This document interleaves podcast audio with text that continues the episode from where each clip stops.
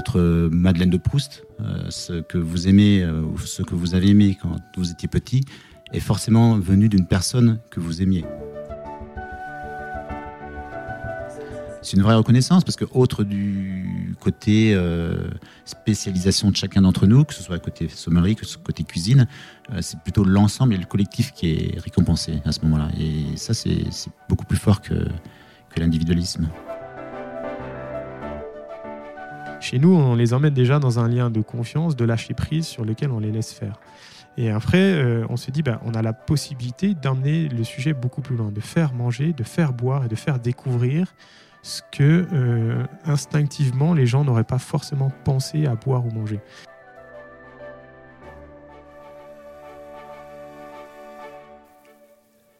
Bonjour, soyez les bienvenus sur Toucher du doigt la santé, le podcast autour des soins, du bien-être et de la santé. Je m'appelle Antoine Lacouturière. Ancien sportif de haut niveau, j'exerce l'ostéopathie et la sophrologie depuis 10 ans maintenant. À travers la rencontre d'invités passionnés par leur métier, je vous propose de partager avec vous des questionnements sur le fonctionnement du corps humain et des nombreuses manières d'en prendre soin. Un des pères fondateurs de la médecine, Hippocrate, disait Que ton aliment soit ton premier médicament. C'était il y a longtemps, c'est vrai, mais cela n'est-il toujours pas d'actualité? Aujourd'hui, je vous propose un voyage extraordinaire au cœur d'une maison de Haute-Savoie nichée sur les hauteurs de la ville d'Annecy, depuis les grandes baies vitrées ou sur la terrasse avec ses marronniers centenaires, nous pouvons contempler le paysage entre montagnes et lacs. Cette ancienne école est devenue au fil du temps un restaurant d'exception avec différentes spécificités que nous allons découvrir, reliant ainsi ce domaine avec la santé. C'est dans cet écrin que j'ai eu le plaisir et l'honneur de rencontrer messieurs Franck Derouet et Thomas Lorival, respectivement chefs de cuisine et chef sommelier directeur de salle du Clos d'Essence à Annecy-le-Vieux. C'est l'un des rares établissements français avec la plus haute distinction du guide Michelin, 3 étoiles, et aussi l'un des pionniers en matière d'engagement dans une approche durable de la gastronomie récompensée par une étoile verte du guide rouge.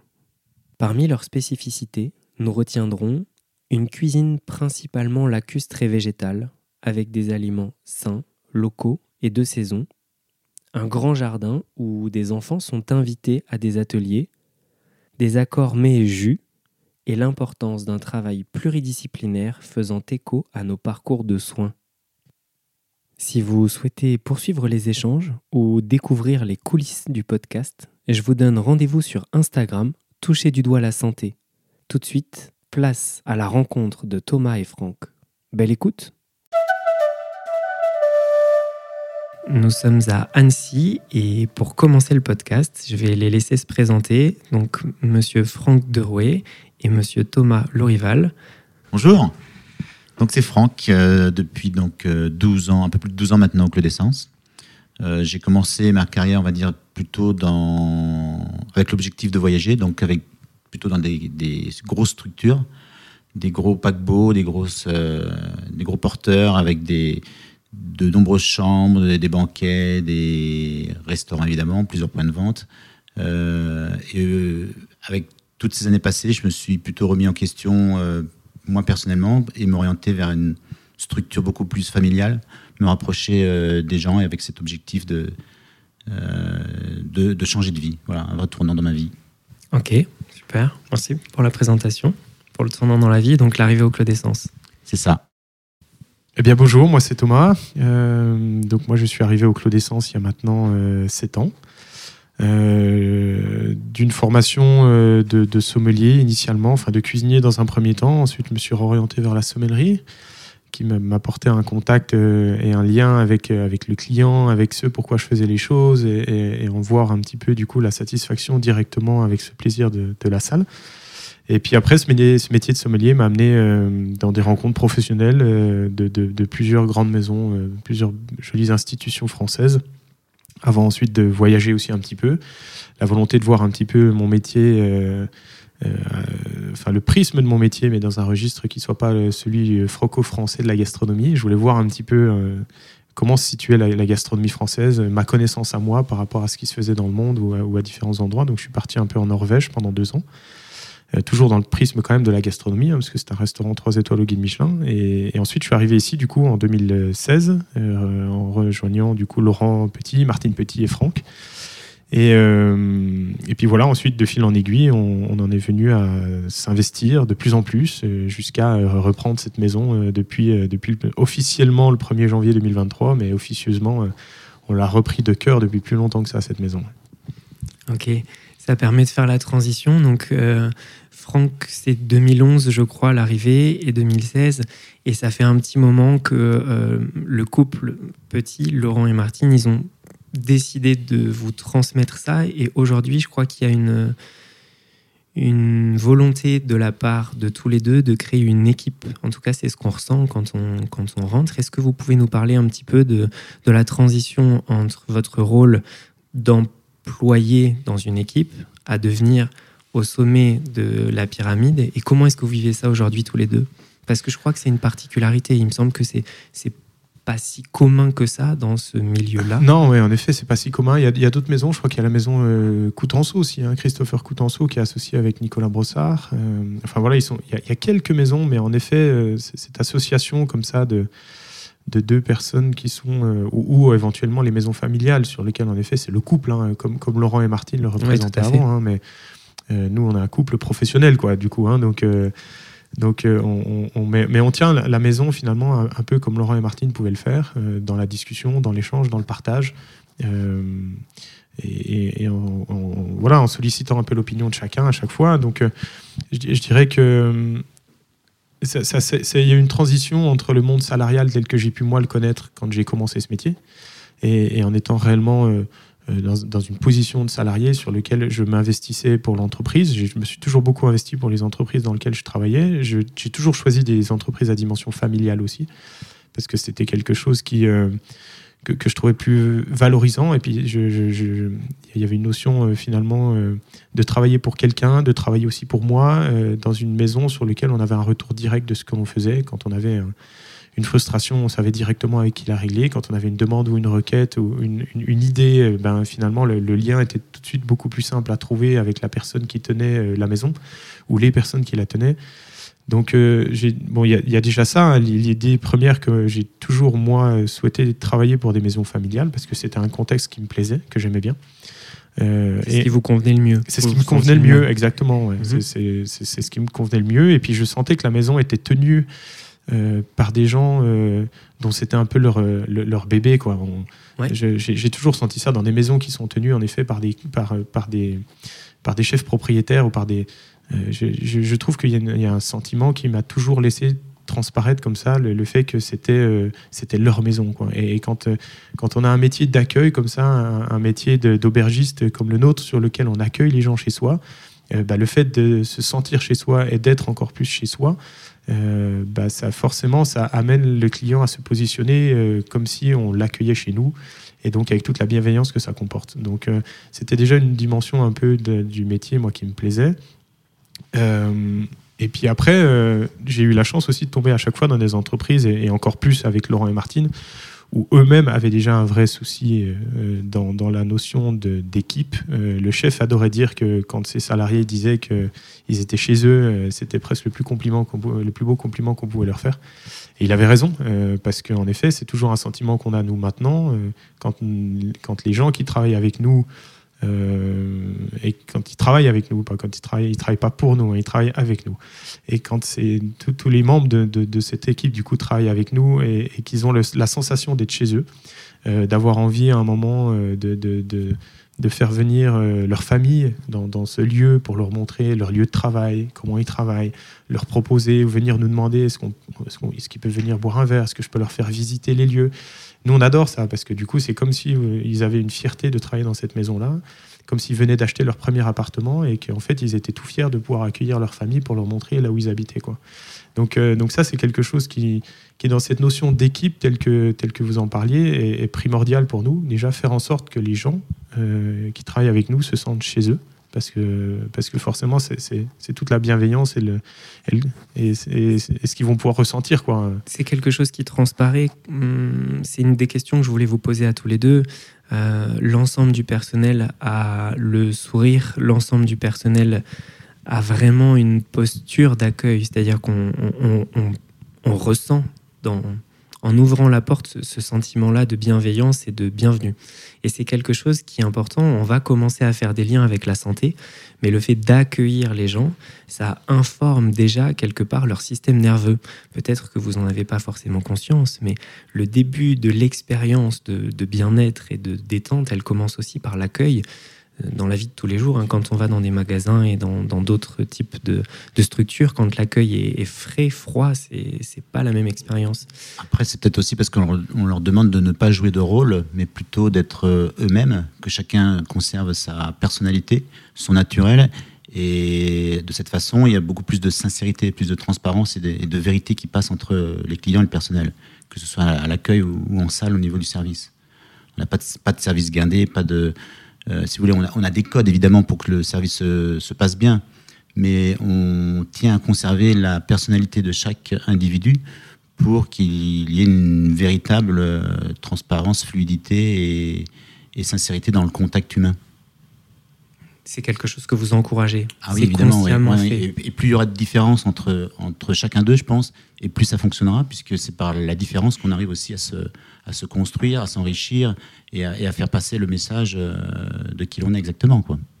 C'est un message intéressant, mm. c'est un message mm. fort. Hein. Euh, ça me donne envie de rebondir sur euh, l'ouverture de la cuisine. En préparant l'interview, j'ai appris que la la disposition actuelle entre la salle et, la cuisine, elle n'avait pas toujours, pas toujours été comme ça. Vous avez vécu euh, ce moment-là de l'ouverture des lieux sur la salle date de 2016, hein, de souvenir. 17. Ouais. Est-ce que vous pouvez nous dire quelques mots, chef, sur bah, la pour, sensation Pour nous, c'était flagrant, puisque c'est vrai qu'on est, euh, en tant que cuisinier, on est souvent euh, aux arrières, on ne voit pas ce qui se passe côté client. côté client, côté salle, il ne voit pas ce qui se passe en cuisine. Et le fait d'avoir ouvert justement cette cuisine sur la salle, ça a changé du jour au lendemain la mentalité, euh, j'allais dire des cuisiniers, mais, mais, des deux côtés en fait, même des trois si, j'inclus les clients. les, trois visions ont, véritablement changé euh, et, et c'est créé en fait cette, cette, osmose entre le personnel de cuisine, le personnel de salle, entre la cuisine et les clients, et puis entre les clients, la salle et, et la cuisine aussi, voilà, dans, dans, les trois sens en fait. Euh, alors au départ, évidemment, si, si, nous, en tant que cuisiniers, nous nous trouvons en cuisine, je pense qu'il y a aussi euh, une part de volonté, une part de réticence par rapport à ce contact client au départ, en tout cas dans, la, carrière. Euh, mais ça, ça, joue énormément et on s'aperçoit que le cuisinier prend de plus en plus de plaisir à aller en salle, de plus en plus de plaisir à, retrouver ce contact humain avec le client. Euh, au départ, par une timidité ou une, réserve, on, s'approprie un espace plutôt caché. Et on s'aperçoit qu'avec les années, avec le temps et, l'ouverture justement de cette cuisine, le cuisinier a plutôt tendance à aller vers les gens. Et ça, c'est plutôt très agréable. Et ça se passe de la même façon en salle, puisque on n'a plus du tout cette barrière entre la salle et la, cuisine. Il n'y a plus ce conflit ou cette réserve euh, entre les uns les autres, et il y a beaucoup plus d'homogénéité dans, dans, le travail. Euh, ça permet aux uns de comprendre et voir le travail des autres, et vice-versa, et forcément, ça fonctionne beaucoup mieux. En vous voyant évoluer, c'est vraiment le sentiment que ça donne euh, d'une équipe de sport collectif, euh, de chacun avec son, son, rôle et tous ensemble dans une même direction, où on est loin de la guerre de, de clans. Service entre services. Oui, vraiment, vraiment. Et je trouve que c'est. Ça, c'est quelque chose qui nous est détestable, hein, vraiment. Et, ça, euh, pour revenir sur un sujet qu'on a évoqué, de passer du monde salarial à un monde patronal, pour avoir vécu longtemps et peut-être trop longtemps cette manière un peu de scission entre les différents services, de non-communication, de jugement, parce que chacun était cloisonné dans ses parties. Euh, ben voilà, l'ouverture d'une cuisine, c'est aussi ça, hein, comme Franck le dit, c'est-à-dire c'est d'amener euh, il n'y a, plus de barrière, quoi, qu'elle soit et, euh, et physique et, euh, et spirituelle. Quoi. C'est, on, communique les uns avec les autres, on, observe le travail de chacun. Donc, euh, ouais, non, ça, c'est sûr que ça a amené beaucoup de changements chez nous. Hein. Exactement, et ça, l'illustre bien. je vous propose d'orienter sur une des particularités pour pour l'établissement, il y a donc lacustre et végétal, ça c'est un, c'est une spécificité. Et puis il y a aussi le côté locavorisme. Est-ce que vous pouvez nous dire quelques mots sur cette orientation, cette philosophie? Euh, Comment est-ce que le Clos d'essence il est arrivé à ça? Et puis vous aujourd'hui, en quoi est-ce que c'est important pour vous d'avoir euh, ce côté régional? C'est quelque chose que vous mettez vraiment en avant. Et pour la santé, c'est un des un, des vecteurs qui fait que je trouve que c'est intéressant de passer dans votre expérience et dans l'exemple que vous proposez aussi en tant qu'institution. Eh ben, je, pense, enfin, la réflexion, elle est venue, euh, elle est venue de Laurent hein, déjà dans un premier temps. Hein. Donc Laurent, euh, Laurent euh, Petit donc avait avait souhaité remettre un petit peu de, de, sens dans la manière dont il, exerçait ce métier. Ça faisait déjà euh, quand même pas mal d'années qu'il était au, au Clos d'Essence. Hein, ils ont démarré l'aventure en 92 et c'est en 2015 qu'il a eu en effet euh, la volonté de recentrer un petit peu euh, et de remettre l'église au centre du village en se disant c'est quoi le sens de mon métier de cuisinier et comment je peux orienter finalement le discours sur un caractère beaucoup plus territorial, donc locavore avant d'en avoir, je pense, une réflexion euh, de lac et du végétal, lacustre et végétal, sa toute première volonté, ça a été de se dire comment fait-on pour que quand les gens viennent au Clos d'Essence, euh, on leur fasse découvrir l'identité territoriale, exactement, et locale. Qu'est-ce qu'il y a Que ce soit dans les produits, que ce soit dans l'artisanat, le dénominateur commun à tout ça, c'est le lien humain que l'on mène avec les gens. Donc ça, forcément, la contrainte aussi, c'était de se faire un peu mal, c'est-à-dire qu'on arrête de travailler avec des fournisseurs. On ne travaille plus qu'en direct avec les gens. Si vous voulez lier et nouer du lien euh, social et humain avec les gens, si vous mettez déjà une barrière de commande à travers un fournisseur ou à travers quelqu'un qui prépare les commandes et vous les livre, euh, déjà la démarche, elle est biaisée. Donc, euh, donc, en effet, ça a été déjà une première volonté et, on, et on, lui doit ça quand même, ça c'est clair. Hein. On lui doit beaucoup de choses déjà à Laurent et à Martine, mais on lui doit aussi le fait d'avoir eu cette réflexion-là. Et que vous avez accompagné parce que vous étiez là tous les deux. Bien sûr, moi je suis arrivé en 2016.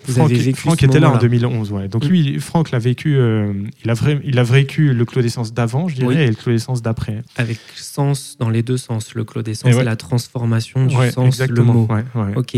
Aujourd'hui, euh, cette démarche, vous la poursuivez et je crois même que vous avez. On essaie d'y aller même plus loin. oui, voilà. parce qu'on en est convaincu en fait. Ok. Est-ce que vous pouvez euh, nous parler un petit peu de ça, de, ce que vous mettez en place en ce moment sur les démarches, et notamment l'étoile verte, parce que c'est quand même quelque chose qui, 350 euh, établissements sur 15 000 dans le monde, ça fait peu. Oui, absolument. Ouais, euh, Qu'est-ce, qui, quelles sont vos, actions, vos engagements, vos idées peut-être de... Bah, les, actions, les engagements, c'est d'être, de plus en plus ancré dans son territoire, en fait. Hein. C'est, si vous voulez, c'est plus une recherche de vouloir euh, faire une expérience qui soit vraie, qui soit sincère, et de d'amener quelque chose qui corresponde parfaitement aux traditions, euh, à la culture euh, et à ce sourcing dont finalement on se doit à la fois d'être en lien et en relation avec nos valeurs à nous. C'est-à-dire que travailler avec des gens en, essayant de comprendre leur manière de travailler, ça en inspire forcément la compréhension du monde végétal, parce que plus on se rapproche du producteur. Et quand on se reproche d'un producteur euh, bah, d'endive, par exemple, comme Rudy, pour pas le citer, euh, bah, on en comprend le cycle végétatif de cette endive. Quand vous allez la chercher sur le marché, déjà, vous avez un cycle végétatif qui en est restreint, parce que l'endive, vous ne voyez plus que les feuilles. Et si on vous la livre par transporteur le matin et qu'elles arrivent devant vous, bah là, concrètement, vous arrivez à une finalité qui n'est plus que le produit. La personne, où, comment, la saison, vous êtes déconnecté absolument de tout ça. Donc la, volonté première, elle est de se reconnecter déjà à toutes ces choses-là. Et, donc du coup, euh, bah, d'être en lien avec son territoire. Être en lien avec son territoire, ça veut dire prélever des ressources naturelles. Mais quand on parle de ressources naturelles, c'est respecter ces ressources. Le moment où elles doivent en effet euh, se reproduire, comme pour les lacs, avec les périodes de fermeture, essayer d'utiliser euh, des, méthodes de, conservation traditionnelles, empiriques, que nos grands-mères faisaient déjà avant nous, euh, par les conservations par le sel, par la stérilisation, par le sucre, pour faire en sorte de décaler un peu la saisonnalité des choses, en disant on est en pleine saison, on ramasse, on cueille, on transforme, et ensuite on aura la possibilité de les utiliser plus tard.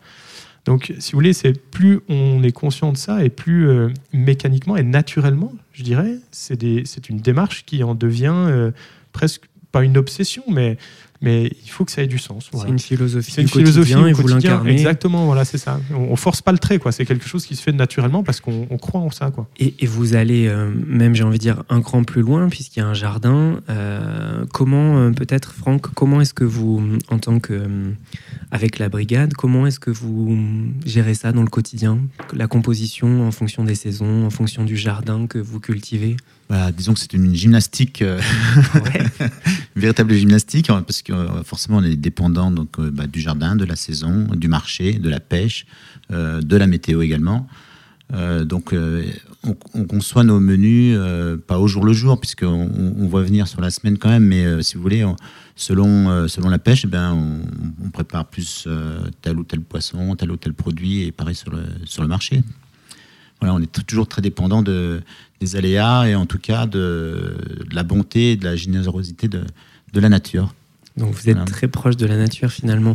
J'ai une question. De la euh, nature et des gens, parce que je vais revenir un petit peu sur ce que vous aviez dit au Oui. départ en, en parlant de, de ces deux euh, créneaux entre le locavorisme et puis euh, le végétal et le lacustre. En fait, comme disait Thomas, ce n'est pas deux, c'est un seul créneau, puisqu'on a vraiment voulu mettre à travers justement ce locavorisme euh, la seule région de France à avoir ces trois lacs pour pouvoir euh, mettre en avant le, poisson, de, poisson de lac. Voilà, c'est plutôt ça la démarche, puisque euh, ça n'est pas une démarche négative vis-à-vis de- des produits carnés, puisqu'on a toujours utilisé des produits carnés pour agrémenter que ce soit nos végétaux, nos légumes ou nos poissons. Mais c'est pour mettre plutôt cette région en avant avec ce- ces trois magnifiques lacs. La quintessence, aller vers le, fait de sublimer ce qui existe déjà. Voilà, on, a, on, on va, si vous voulez, entre le, la réflexion, on va chercher le côté positif, donc mettre en avant ces trois lacs, plutôt que d'aller chercher le négatif en retirant la, la viande ou tel ou tel produit. Ça, c'est important de le préciser. Merci. Voilà, la démarche en général est, très importante, toujours chercher plutôt le verre à moitié plein plutôt qu'à moitié vide. Oui. Euh, J'ai une question pour, euh, pour tous les deux sur euh, la créativité, la création. Je me demandais comment, avec cette équipe que vous faites, un nouveau plat, comment est-ce que vous arriviez à créer? Parce que les matières premières brutes, c'est toujours les mêmes, ça fait un moment, il y a les fruits, il y a la saison. Pourtant, les, malgré la technicité, la, technique de précision de cuisson euh, et la délicatesse, le fait de maîtriser les cépages euh, locaux, le fait d'avoir cette connaissance importante, Thomas, de ce qui existe comme boisson et même d'aller plus loin, on en parlera tout à l'heure avec les accords mais jus que vous développez. Euh, comment est-ce que vous créez un plat aujourd'hui tous les deux au Clos d'Essence, Thomas et Franck? Bah, de plus en plus, j'ai envie de dire que euh, c'est la recherche de l'humain en fait qui va faire euh, la différence, puisque euh, c'est vrai, comme vous dites, les, produits sont plus ou moins les mêmes d'une saison, enfin d'une année à l'autre par rapport aux saisons. On fait, on vante souvent en tant que cuisinier la qualité du produit, la beauté du produit, le bon produit, mais je pense sincèrement que si la personne qui fait ces produits n'est pas bonne, forcément le produit ne, euh, ne sera pas bon. Donc, Vous avez cette euh, conviction-là? Conviction. Euh, Imaginez-vous, enfin c'est- simple à réfléchir, votre Madeleine de Proust, euh, ce que vous aimez, euh, ou ce que vous avez aimé quand vous étiez petit, est forcément venu d'une personne que vous aimiez. Oui. En principe, les parents, les grands-parents, un ami cher, et, et ça, ça va forcément vous toucher. Et donc, on a su justement appliquer cette même euh, philosophie, cette même pensée que si le producteur est une personne euh, qui travaille bien, correctement, qui est une belle personne, qui a un gros, un gros cœur, une bonne tête, euh, forcément, il va, il va faire quelque chose de bien, de bon. Et par rapport à cette relation qu'on va établir avec ces maraîchers, ces producteurs, ce pêcheur, ce potier, tous les artisans qui nous entourent, la relation va se construire. Euh, il va en devenir donc une relation d'amitié beaucoup plus qu'une relation euh, professionnelle. Professionnelle, ouais. Et euh, forcément, l'histoire euh, qu'on va pouvoir amener au, au client qui, avec son assiette sur table, va euh, réfléchir euh, tout ce que ces personnes ont pu nous apporter en tant que nourriture intellectuelle et, et psychologique aussi. Hmm. Puisque c'est ce- ces personnes-là qui vont nous raconter leurs histoires, le pourquoi du comment, euh, et, et nous construire petit à petit. Et à partir de là, va venir euh, l'intuition, l'inspiration et la création. Donc vous vous nourrissez de ce, de ce contact humain, de, je vais dire, de ce qui, de ce qui perspire, transpire à travers le travail de l'être qui produit. Vous captez ça. Il y a cette, euh, cette incarnation dans les produits de toute son énergie, au sens euh, son amour, son, sa connaissance, sa réflexion, ses engagements. Vous l'amenez en cuisine, il y a quelque chose qui sort et Thomas, après, vous avez avec euh, votre équipe la, je vais dire, la, magie de raconter l'histoire. Je trouve que euh, une fois que le plat sort de la cuisine, avec toute cette conscience-là, il y a l'histoire, les mots que vous utilisez et presque le fait de faire saliver avant même de goûter le plat, de créer une réaction sensorielle. On imagine l'histoire de l'artisan, on imagine l'histoire du vigneron vous connaissez parfaitement. Et, je trouve que ça, c'est un art. Euh, est-ce que vous pouvez nous dire quelques mots sur, euh, bah, cette histoire C'est un art qui passe par du vécu, en fait. Hein. C'est un art qui passe pour, euh, si, si, vous voulez que chez vous, les, les, les, gens qui travaillent avec vous puissent raconter en effet parfaitement l'histoire de, de ce plat, de comment il a été imaginé, pensé et de sa philosophie, eh ben, il faut déjà les plonger dans cette expérience-là, il faut déjà leur faire vivre cette expérience. Donc on, essaye toujours de se, faire, de, se tenir à faire vivre à chaque personne qui travaille au Clos d'Essence le fait d'avoir vécu l'expérience que le client vit. Ça, c'est déjà un premier point qui est essentiel. C'est un point très important. Voilà, donc on les fait manger chez nous euh, dans un vécu client. Hein. Ils se font beaux, euh, ils arrivent par la porte d'entrée, euh, ils sont accueillis, installés au salon, etc. Donc ils vivent l'expérience de A jusqu'à Z. Ensuite, quand un plat est, présenté il a déjà été sujet à pas mal de réflexions, hein, à, des retouches, etc. Et, puis encore une fois, c'est très collégial. Hein. Bien sûr qu'on s'inspire, comme Franck le soulignait, de, l'âme du plat. mais du coup, il y a plusieurs. Il n'y a jamais un seul cerveau qui crée un plat chez nous. Ça n'existe pas. Il n'y a, jamais une personne qui est à l'origine de 100% du plat. Euh, il a pu la réfléchir, il a pu l'amener, il a pu le travailler déjà avec quelque chose qui était déjà extrêmement bien abouti, c'est possible. Et c'est pas forcément Franck. Hein. Ça peut être Franck, euh, ça peut être euh, Valentin euh, qui, travaille avec lui, ça peut être, ça peut être n'importe quel chef de parti ou même, même un apprenti de chez nous qui va avoir du coup la volonté de, d'essayer quelque chose, qui a rencontré ce producteur d'endives, qui du coup s'est dit bah tiens, ce serait peut-être intéressant de pouvoir en travailler sa racine ou travailler autre chose. Et donc ensuite, on utilise un peu toutes ces idées pour les faire corroborer ensemble et, amener la, forme de fusion euh, nous, je dirais que la seule chose, c'est de faire en sorte que notre rôle à Franck, il est plutôt de, guider les de guider les âmes un peu du lieu de manière à ce que ça parte pas dans tous les sens non plus. Et que l'histoire que l'on raconte du premier de la première bouchée à la dernière soit une histoire qui se tienne qui soit cohérente et qui reste dans notre, euh, dans notre philosophie, dans l'intensité des goûts que l'on cherche, dans notre manière de cuisiner, dans la beauté, euh, comme aimait le dire Laurent, la beauté à l'âme du, du, plat. Donc, euh, donc du coup, euh, ça, c'est notre rôle. Alors après, en effet, il y a des idées qui peuvent venir d'une rencontre qu'on a, qu'on a pu faire. Techniquement, il, y a peut-être plusieurs personnes qui sont intervenues dedans. Et donc, une fois qu'on a vécu ça et que le plat est abouti, et il est jamais totalement abouti en plus de ça, parce qu'on peut très bien le sortir et commencer, et puis une semaine après se dire Ah, ce serait quand même pas mal si on rajoutait ça, ou si on cuisait peut-être cette courge de manière un peu différente, ça va peut-être en concentrer un peu plus les arômes, etc. Donc il y a toujours une forme d'évolution, il faut surtout pas se freiner à ça. Et après. Euh, et après, bah voilà, du coup, euh, on essaye de, toujours faire goûter chaque plat. Euh, on fait goûter chaque plat à nos équipes. Donc le plat est présenté techniquement déjà dans une première, dans une première partie. Il est présenté techniquement à nos équipes et ensuite il est présenté euh, dans sa philosophie, dans son histoire. La technique, elle est importante parce que ça permet à chacun de pouvoir être parfaitement à l'aise en salle sur la manière de répondre à une question et de comprendre un petit peu euh, quelles sont les étapes techniques qui en amènent le goût que eux ont pu ressentir quand ils ont vécu l'expérience ou que le client va pouvoir ressentir. Euh, la manière dont vous allez cuire une carotte, si elle est rôtie, si elle est braisée, si elle est pochée ou si elle est bouillie, ça va forcément pas donner le même résultat. Si vous décrivez à chaque fois une technicité en lien avec ce que les gens goûtent, ça leur permet de comprendre l'intervention technique et quel est son résultat sur le goût. Donc il y a une vraie connaissance de ça. Et ensuite, on, mais on s'attarde finalement la technicité, elle est bien, mais il ne faut pas s'en attarder trop dessus. Parce que nous, on est là pour passer un message. C'est une base. Il y a la technique, vous avez besoin de la connaître. Exactement, ouais. Mais, mais, mais, comme pour le métier de sommelier, bien sûr. Euh, raconter la philosophie d'un vin, moi je me parle quasiment jamais de technique dans la manière dont le vin a été fait à un client. Quasiment jamais. Mais à l'inverse, si je veux être parfaitement à l'aise dans mon exercice, il faut que je sache comment un vin blanc et un vin rouge est fait. Euh, et il faut que je puisse savoir exactement quelles en sont les incidences, quelles en sont les compréhensions, les incidents météorologiques, de vinification, etc. Ça me permet de comprendre la résultante du produit.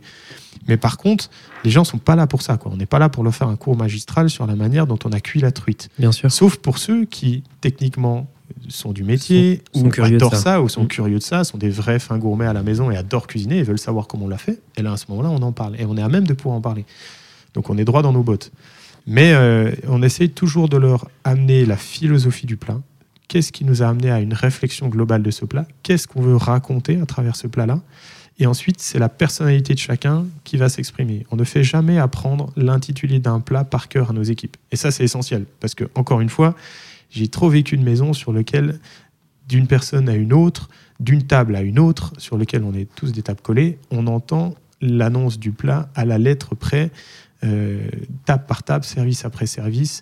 Euh, donc pour le client, c'est n'est pas forcément une forme de, de personnalisation de l'expérience. Et en plus de ça, pour la personne qui fait son travail, imaginez-vous que quand sur les 12 tables, vous annoncez 12 fois le même plat, deux fois par jour, et, et ça sur le nombre de services de l'année, ça devient insupportable. quoi. C'est un métier de, de- de robotique. Et, On imagine assez bien. Et c'est pas, c'est vraiment pas ce qu'on capte ici. Eh ben non, ouais, c'est assez important. ouais. Je reviens sur une des choses que vous avez dit tous les deux, euh, le bon, le bien, le beau.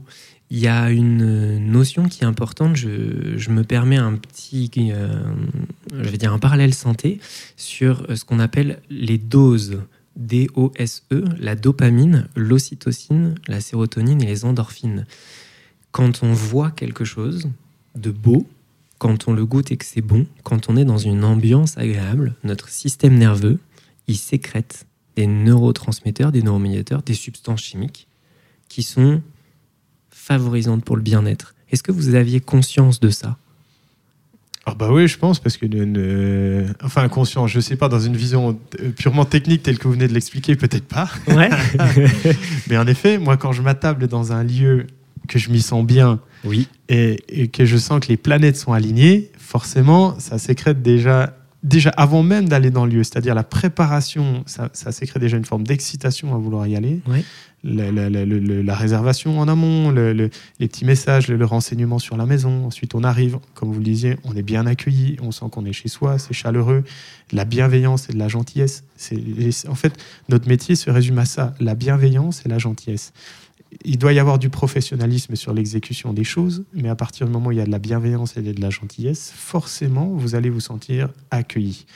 Donc, en effet, cet accueil est important. Et puis, bah voilà, après, j'imagine que, oui, on prend un certain plaisir quand même à manger, Oui, à tout boire. à fait. Tout à fait. Franck, tout à l'heure, vous disiez euh, que euh, en fonction des personnes, ça, ça, ça s'incarnait dans leur travail. Euh, on, pouvait capter ça, vous le captiez. Euh, L'histoire de dose, c'est- des hormones, mais euh, est-ce que pour vous, quand vous préparez le plat, vous avez conscience de, de, l'impact que vous allez créer dans, dans, dans les émotions, dans le, dans le fait de créer une émotion, dans le fait de faire du bien aux gens? Et je vais au-delà du fait que les produits que vous préparez sont sains, sont locaux, souvent sont bio et de saison, ce qui est quand même préconisé par, pour le côté santé. Vous voyez ce que je veux dire? Vous voyez oui, où- je vois, je vois. Alors, euh, je pense qu'on on n'est pas forcément conscient de l'impact qu'il va avoir. On souhaite l'impact Oui. qu'il va avoir. Et, et je pense que nous, on reçoit l'impact nous-mêmes en faisant, en ayant l'idée, en ayant envie, en ayant faim. Parce que tout ça, c'est de l'appétit, en fait.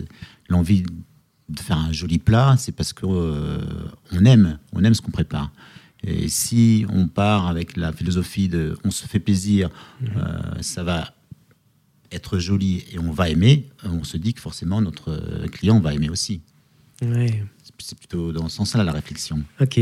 Vous le voyez d'ailleurs maintenant sur, euh, sur les sourires. euh, je, je serais curieux d'avoir des, des photos avant-après des gens dans les plats et dans l'entrée-sortie de la maison. La sensation que ça donne après, euh, après le moment d'exception, bien habillé, vous le disiez, on est, on est appliqué, on partage un moment dans une ambiance, on sent l'ambiance très travaillée, les lumières indirectes, une forme de, paix qui s'installe, la sobriété. On sent que vous avez travaillé, c'est n'est pas le hasard, les, les, objets que vous utilisez, les différentes textures je serais curieux d'avoir une photo avant-après du sourire des gens de cet état-là. Si on pouvait faire une marrant à faire, oui. ouais, si on pouvait faire une prise de sang, je suis convaincu que au-delà de la glycémie et du sucre et de l'alcool dans le sang, qu'il y a un état de bien-être vraiment. Et c'est pour ça que j'étais euh, très, très motivé à vous rencontrer dans cet esprit-là, parce que pour moi, vous, vous créez du bien-être. Mhm. Et Après, c'est peut-être le fait aussi que nos employés le vivent bien aussi. Je, pense, qu'il y, a beaucoup de parts euh, de ce côté-là. Si, les employés, l'équipe n'est pas euh, positif par rapport à tout ça, le ressenti client, il va être euh, différent. Et le, client, forcément, il est très sensible. Et il n'y a pas de plus beau compliment quand les gens partent. Forcément, il, va, il, parle de la cuisine, il parle de l'ambiance, il parle du décor. Mais quand il parle de, de l'équipe, on a une équipe merveilleuse pour nous, c'est super touchant. Quoi. Oui. C'est une reconnaissance. et C'est une vraie euh, reconnaissance parce que, autre du côté euh, spécialisation de chacun d'entre nous, que ce soit côté sommerie, que ce soit côté cuisine, euh, c'est plutôt l'ensemble et le collectif qui est récompensé à ce moment-là. Et ça, c'est beaucoup plus fort que, que l'individualisme. Franck, j'ai une question un petit peu orientée. Dans les témoignages que j'ai pu recevoir, lire et aussi dans ma propre expérience, euh, je me rends compte que parfois on mange des plats en énorme quantité et on a une sensation de lourdeur. Je pense que tout le monde voit de quoi je parle. Et dans, dans l'expérience ici, il y a euh, une forme de justesse, d'équilibre entre la quantité de nourriture le fait d'être ni trop ni trop peu, de pourtant manger 7, des fois 8, 9 plats euh, différents et de ressortir avec une sensation d'équilibre, sans cette lourdeur-là. Est-ce que vous voyez ce que je veux dire? Oui, je vois bien, et c'est aussi un compliment qu'on a régulièrement de, la part de, nos clients. Alors, euh, je, suppose que ça vient d'une part du sourcing, forcément. Un sourcing réfléchi euh, va amener beaucoup plus de ce côté sain du, du produit. Euh, par la suite, on va travailler le, produit aussi de façon saine pour ne pas amener trop de matière grasse, que ce ne soit pas trop lourd. On va équilibrer nos menus. Euh, on, goûte euh, régulièrement les plats, toujours aussi pour ce côté texturé. Et puis, je pense que le fait de, travailler le, végétal, cet accord qu'on fait aussi avec les jus, puisqu'on travaille à, à, chaque création de plat côté cuisine, la sommellerie vient côté cuisine euh, en parallèle pour créer son, son accord euh, sans alcool.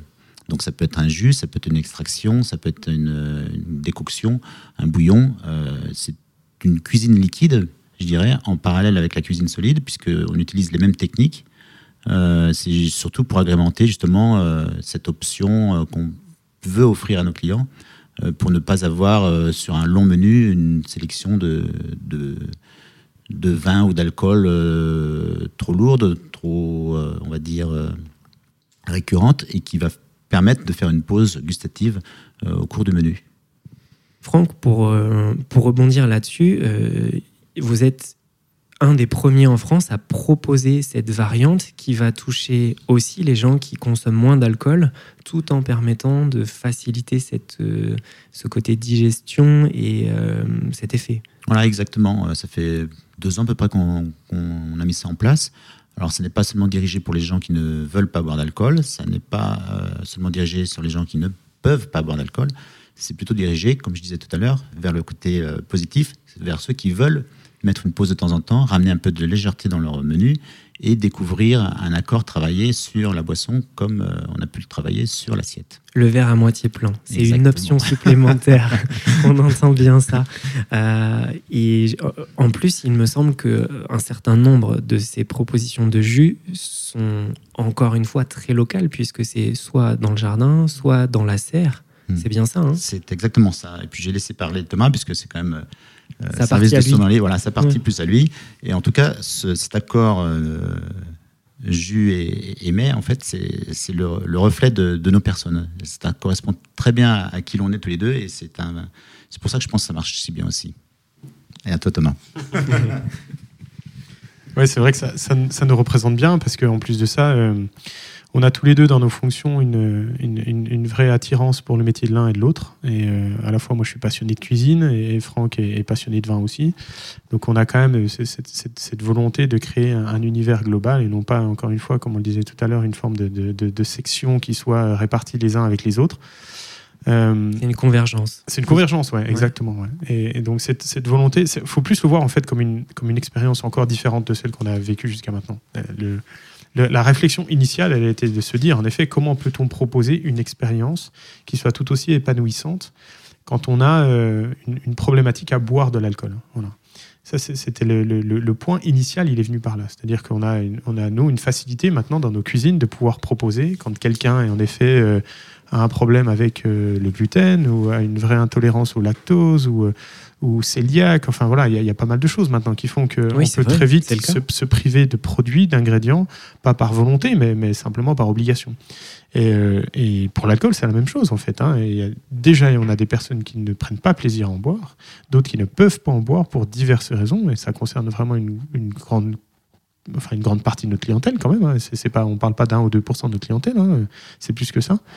Et en fait, euh, bah, on est là aussi, nous, pour accueillir des gens et pour leur faire vivre un beau moment. Quoi. Donc, s'il y a une frustration en disant, euh, bon, bah, je ne bois pas d'alcool parce que j'ai un heureux événement. Euh, vous avez cette attention portée et eh ben voilà, d'accompagner les différents moments. Exactement. C'est pas de rester sur ces, sur, ces, sur ces choses en se disant, ah bah nous, on est en France, ici, c'est le vin. Quoi. Non, non, non, c'est essayer d'avoir une réflexion qui soit portée à plus, plus loin que ça en disant, bah, très bien, comment fait-on pour que cette personne n'ait pas l'association d'avoir été à un moment frustré de quoi que ce soit? Donc la, réflexion initiale, elle est quand même venue de ça. Et après, le cheminement intellectuel de ça a fait qu'on a, trouvé que la, pertinence des jus et la manière dont on pouvait l'emmener avec les plats était souvent des fois un satellite du plat qui emmenait le plat encore, encore plus loin. Peut-être presque sur certains plats avec plus de facilité que le vin ne pouvait le faire. Parce que ça, en effet, c'est la frustration du sommelier qui parle. Hein. Au moment où vous avez un vin et vous dites Ah, sur le plat, l'accord serait magique si on pouvait avoir un tout petit peu plus d'arôme euh, végétal, si éventuellement la sucrosité serait de 4-5 grammes supérieure à ça. Euh, sur un vin, vous pouvez pas le modifier, ça. Hein. Donc, euh, soit vous êtes obligé de trouver un autre vin, un autre millésime, un autre vigneron, et l'accord parfait va être beaucoup plus facile du coup à gérer avec ces jus-là, parce qu'on arrive à amener des curseurs un peu comme on le souhaite. Quoi. Donc, on, touche au métier de la cuisine avec sa transformation du produit.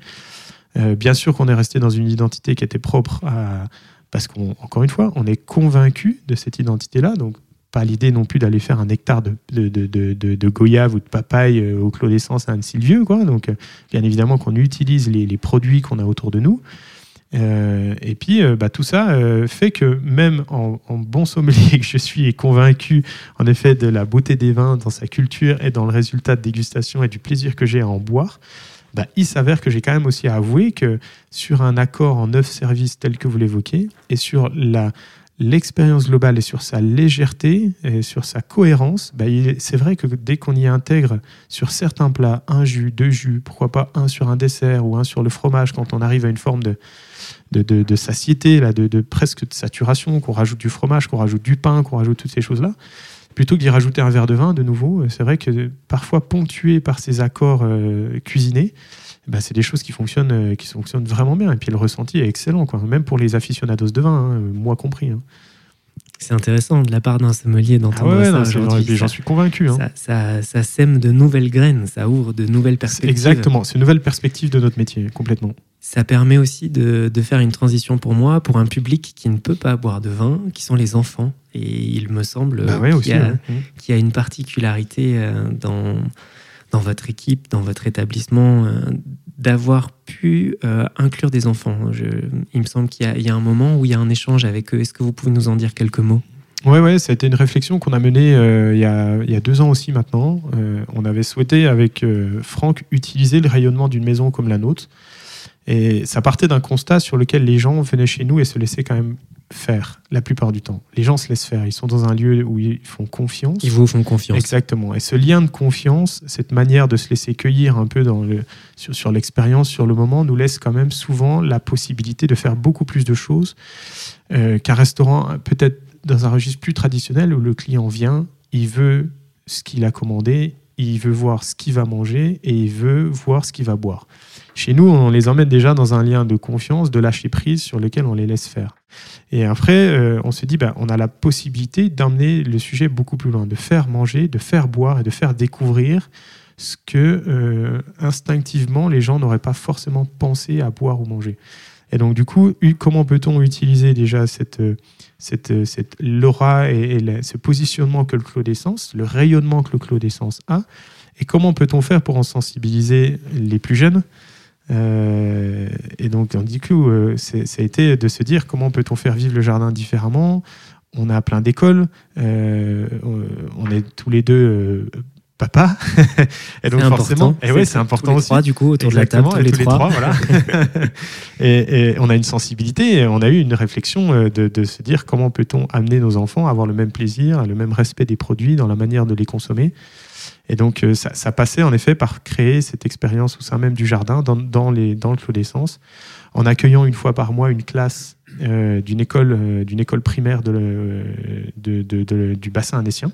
Donc c'est en lien avec la ville d'Annecy, hein, donc du coup qui nous accompagne là-dedans, sur lequel chaque mois du coup on accueille le jeudi euh, pendant euh, deux heures, deux heures et demie au sein même du jardin avec notre jardinier, avec à chaque fois 4-5 membres de nos équipes.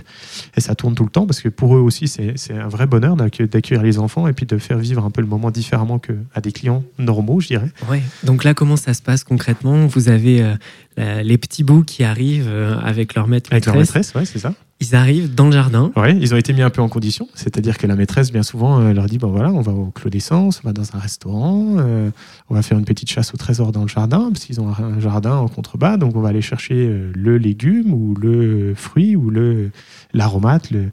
Donc il y a déjà une connexion à la saisonnalité et à l'origine du produit. Donc c'est là que ça devient parfois rigolo. Hein. Une fraise est beaucoup plus simple à trouver qu'une betterave, par exemple. oui. et donc on demandait à un enfant de chercher une betterave, euh, parce qu'on est en pleine saison de la betterave. Bah, du coup, ça peut être assez rigolo, hein, parce qu'ils peuvent, euh, ils peuvent vous déterrer 15 euh, légumes avant de trouver la betterave. Quoi, hein. ok. donc c'est plutôt on sympa. Imagine. Voilà. ensuite, c'est, donc ça se répartit en trois ateliers. Il y a un atelier en effet un peu chasse au trésor dans le jardin, comme ça, donc un caractère un peu ludique de à quoi ça ressemble, comment ça pousse, où est-ce que ça pousse. Ok.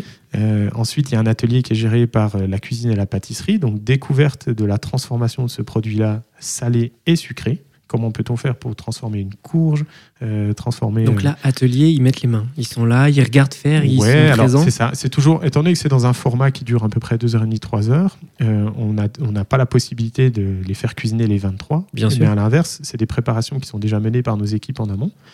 Et ensuite, on leur fait goûter et on, les invite des fois à faire l'assemblage, c'est-à-dire l'assaisonnement eux-mêmes. Euh.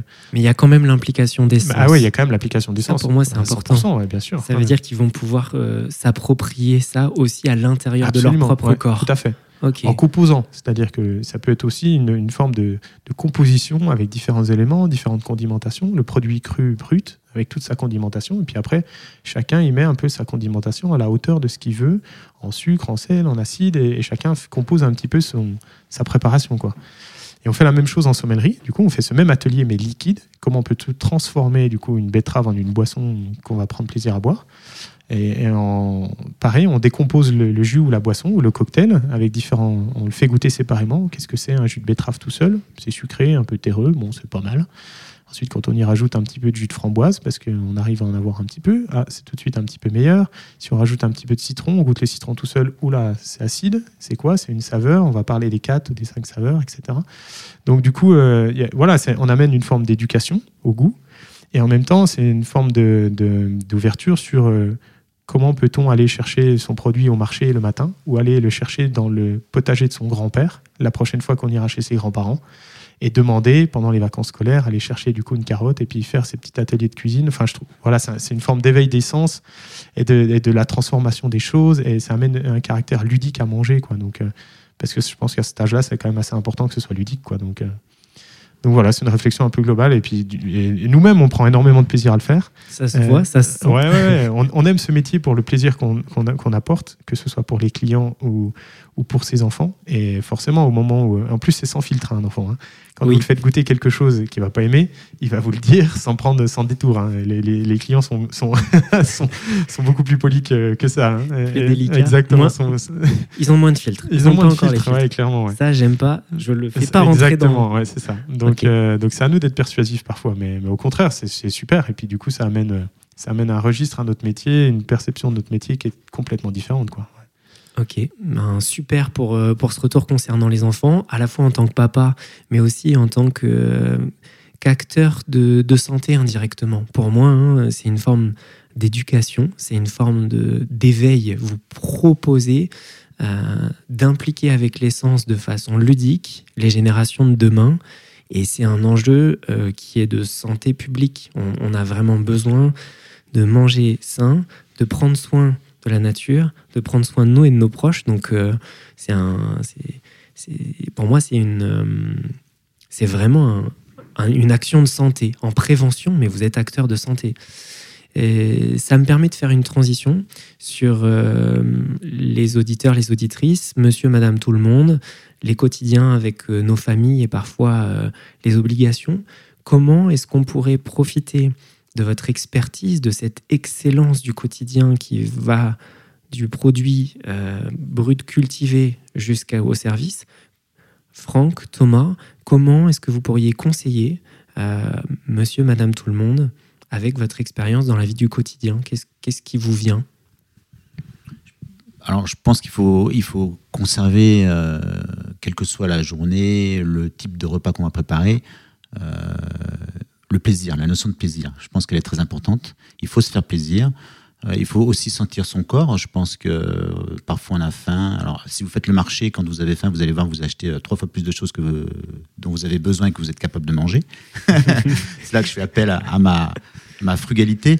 Et, et, quand je dis frugalité, je, ma frugalité, elle n'est pas dans l'assiette, elle est dans le regard, dans le regard qu'on peut poser sur les choses, sur les gens, et, dans la rencontre qu'on va faire avec euh, ce dont on a envie. Et à partir du moment où on a une notion de plaisir et une notion d'envie, euh, je pense que là, on fait appel au ressenti de son propre corps et qui va euh, nous dire ce dont on va manger. Ça peut être, pour moi personnellement, c'est peut-être pas un, un exemple, hein, parce que je suis capable de manger qu'une seule fois par jour, ça me va très bien.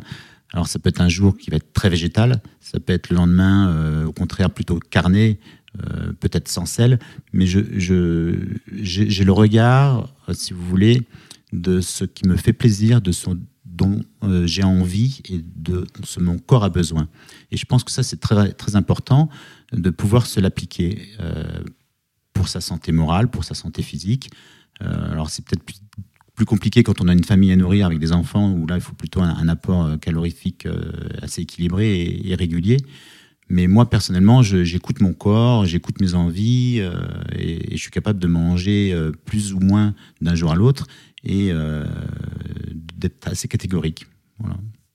C'est intéressant et même pour les enfants, ça peut aussi permettre d'éveiller la conscience de ce qui se passe dans le corps par rapport au rapport à la faim et aux besoins, au plaisir, cet éveil-là. Mmh. Oui, parce que je m'aperçois que j'aime tout. Il hein. n'y a, y a, y a, rien que je n'aime pas. J'aime beaucoup le sucre, j'aime beaucoup le sel, mais euh, par moments, je me sens euh, avoir abusé. Donc là, je me dis non, pas de sucre, pas de sel, j'ai pas envie de ça. Euh, J'arrête le chocolat pendant une semaine et ça me, ça me va très bien. Ça me okay. va très bien. ok, merci. Mais je suis capable de, de, me venger euh, deux, trois jours après parce ouais. que je suis en manque.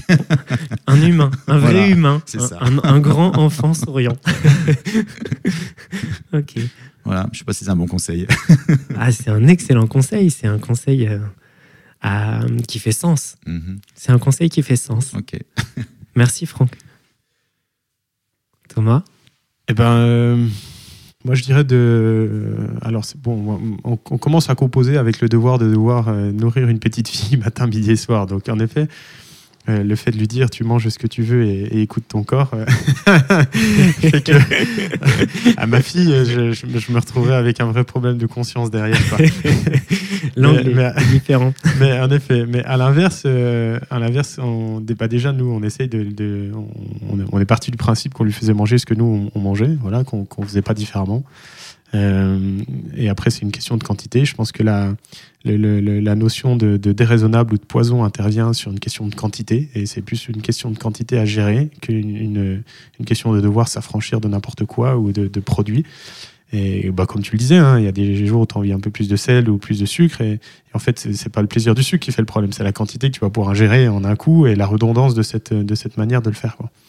Mais euh, nous, on essaye quand même de, de maintenant, on a du mal à manger des choses dont on sait comment elles poussent, si elles poussent mal, si elles sont mal pêchées ou si elles ont mal été élevées. Voilà, je dirais que j'ai un vrai problème de conscience par rapport à ça. Et ça s'est d'autant plus révélé que, que, je suis papa depuis deux ans maintenant. Et, euh, et ça, me donne un vrai problème de conscience de nourrir euh, ma fille avec des produits dont moi-même je ne cautionne pas la chose. Je pouvais le cautionner pour moi parce que j'acceptais entre guillemets, des fois de manger des choses dont je savais que c'était pas forcément très bon pour mon corps et j'acceptais peut-être un peu de quelque part de m'empoisonner, mais c'était mon corps et du coup je je, dans, voilà, dans l'insouciance de la jeunesse et dans l'impression de ne pas percevoir les, choses parce que j'étais en pleine forme, je, me disais c'est pas bien grave, j'ai pas l'impression que ça a des, effets, des, des, des, effets. des effets négatifs sur moi.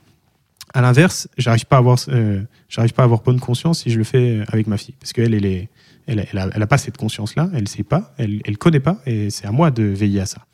Et euh, donc du coup, je suis beaucoup plus sensible dans la manière d'acheter le poisson. Euh, de, je, le fais plus n'importe comment. Je, sais la manière dont celui-ci est parfois pêché. Et il peut être pêché assez n'importe comment. Et on le sait d'autant plus maintenant qu'on connaît des gens comme Vincent Colli, comme notre pêcheur sur le Léman, et dont on sait la nécessité de préserver les écosystèmes, etc. C'est la même chose pour la viande. Euh, voilà, on n'est pas naïf sur la manière dont certaines viandes sont élevées. Euh, et donc, bah, je m'interdis d'acheter de la viande à partir du moment où celle-ci n'est pas bien faite. C'est plus un problème de conscience. Et je pense que je pense que j'essaye d'avoir, moi, en tous les cas pour ma part, une, conscience qui me fait dire que bah, je sais un peu comment les légumes que j'ai achetés ont poussé. Et, plus on rentre dans cette conscience-là, plus on, se, plus on rentre dans cette, manière de faire, plus on arrive à s'en convaincre aussi. Et au final, à partir du moment où je commence à acheter euh, euh, un produit euh, ou une viande ou, un légume, parce que par facilité, j'ai été rapidement dans un supermarché dont je sais parfois que la viande n'est pas toujours élevé de la bonne manière et pas toujours fait que les produits qui sont dedans sont pas toujours les bons.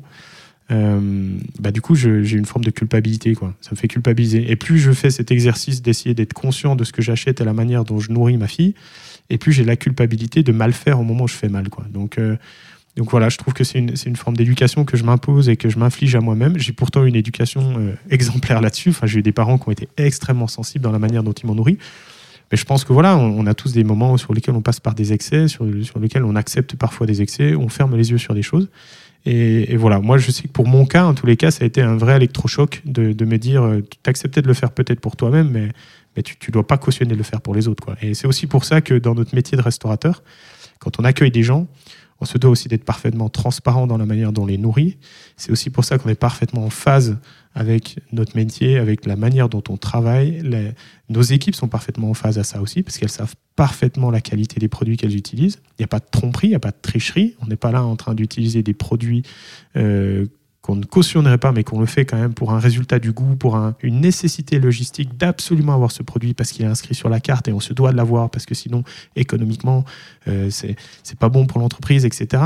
Et en fait, on se refuse de tomber dans cette logistique qui nous force à travailler avec des choses dont on n'a pas envie de travailler sous condition que c'est une forme de dogme ou c'est qu'il y a un lobbying derrière ça ou que, au contraire, il y a, une, il y a un code, un leurre social qui nous impose de devoir travailler avec des produits quand on n'en a pas envie. Quoi.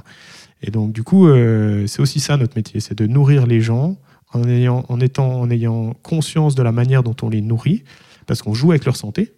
Et puisqu'à partir du moment où on les nourrit pas bien et, et qu'on leur apporte une assiette et que euh, on sait nous ce qu'il y a dedans, que eux en ont uniquement les résultats gustatifs, on se doit d'avoir quand même une vraie conscience dans la manière dont on a choisi les produits, dont on les a sélectionnés, et dont ceux-ci, en effet, ne, ne dérèglent pas un, écosystème qui nous entoure. Voilà. Donc je pense que c'est aussi ça, finalement, c'est d'amener cette manière dont je fais mon métier en cohérence avec ma manière de vivre chez moi, avec ma fille, avec ma femme, pour qu'il y ait une cohérence globale dans, tout ce que je fais. Voilà. C'est un témoignage euh, en complément de celui de Franck qui fait écho aussi sur la, sur la fin, Thomas, avec une ouverture, une invitation à une plus grande conscience, en étant conscient qu'on est des êtres humains avec des, des hauts, des bas, mais en tout cas, ça va bien, euh, c'est un petit clin d'œil pour toucher du doigt la santé, le fait de prendre conscience, d'amener cette prise de conscience-là, ça fait écho avec ça. Et l'exemple, le côté euh, exemplarité, pas de c'est parfait, mais de aller vers le, le mieux possible, d'aller vers une nouvelle façon de travailler, concevoir, permettre ce qui se passe. Il me reste une chose à faire euh, avant de vous laisser euh, aller œuvrer, c'est vous remercier tous les deux respectivement d'avoir partagé ce moment, d'avoir partagé votre, euh, bah, cette expertise au, plus haut niveau de la gastronomie française avec ce que vous mettez en place au quotidien, les accords mais jus, le lien avec les enfants, cette conscience de vos partenaires, on sent vraiment qu'il y a l'équipe en salle, il y a l'équipe en cuisine, la brigade, et puis il y a l'ensemble. Et au-delà de ça, il y a les personnes avec lesquelles vous travaillez qui, sont, presque présentes. Euh, ça me donne donc envie de vous dire merci pour tout ça, pour la participation aujourd'hui. Bonne continuation à, à, tous les deux et bah au Clos d'essence. Merci. Et puis, euh, c'est une parallèle qu'on n'a pas souvent. Je trouve que c'est une, une, vision de notre métier sous un angle différent. Et de se rendre compte, en effet, que la santé a un vrai rôle là-dedans. On met souvent ça sur la notion du plaisir. Mais en effet, si le plaisir peut amener de la santé dans le lien. Donc, euh, non, non, ben merci aussi parce que c'était euh, c'était un podcast qui était, pour le coup, super intéressant. Enfin, un échange qui était très intéressant. Ouais, qui nous a permis de voir notre métier aussi un peu différemment. Ouais. Merci, Thomas. Merci. Merci beaucoup. à bientôt. Merci d'avoir écouté en entier cet épisode qui, j'espère, vous apportera quelque chose de positif. Une image, une histoire, des liens avec votre quotidien, des perspectives, une prise de conscience peut-être et toucher du doigt des ingrédients de la santé. Si vous souhaitez participer à l'aventure de ce podcast et contribuer à sa croissance, je vous invite à laisser 5 étoiles et un commentaire sur vos plateformes d'écoute habituelles. Merci pour les instants que vous prendrez qui m'aideront à recevoir de nouveaux invités et à produire des contenus de qualité. Prenez soin de vous et à bientôt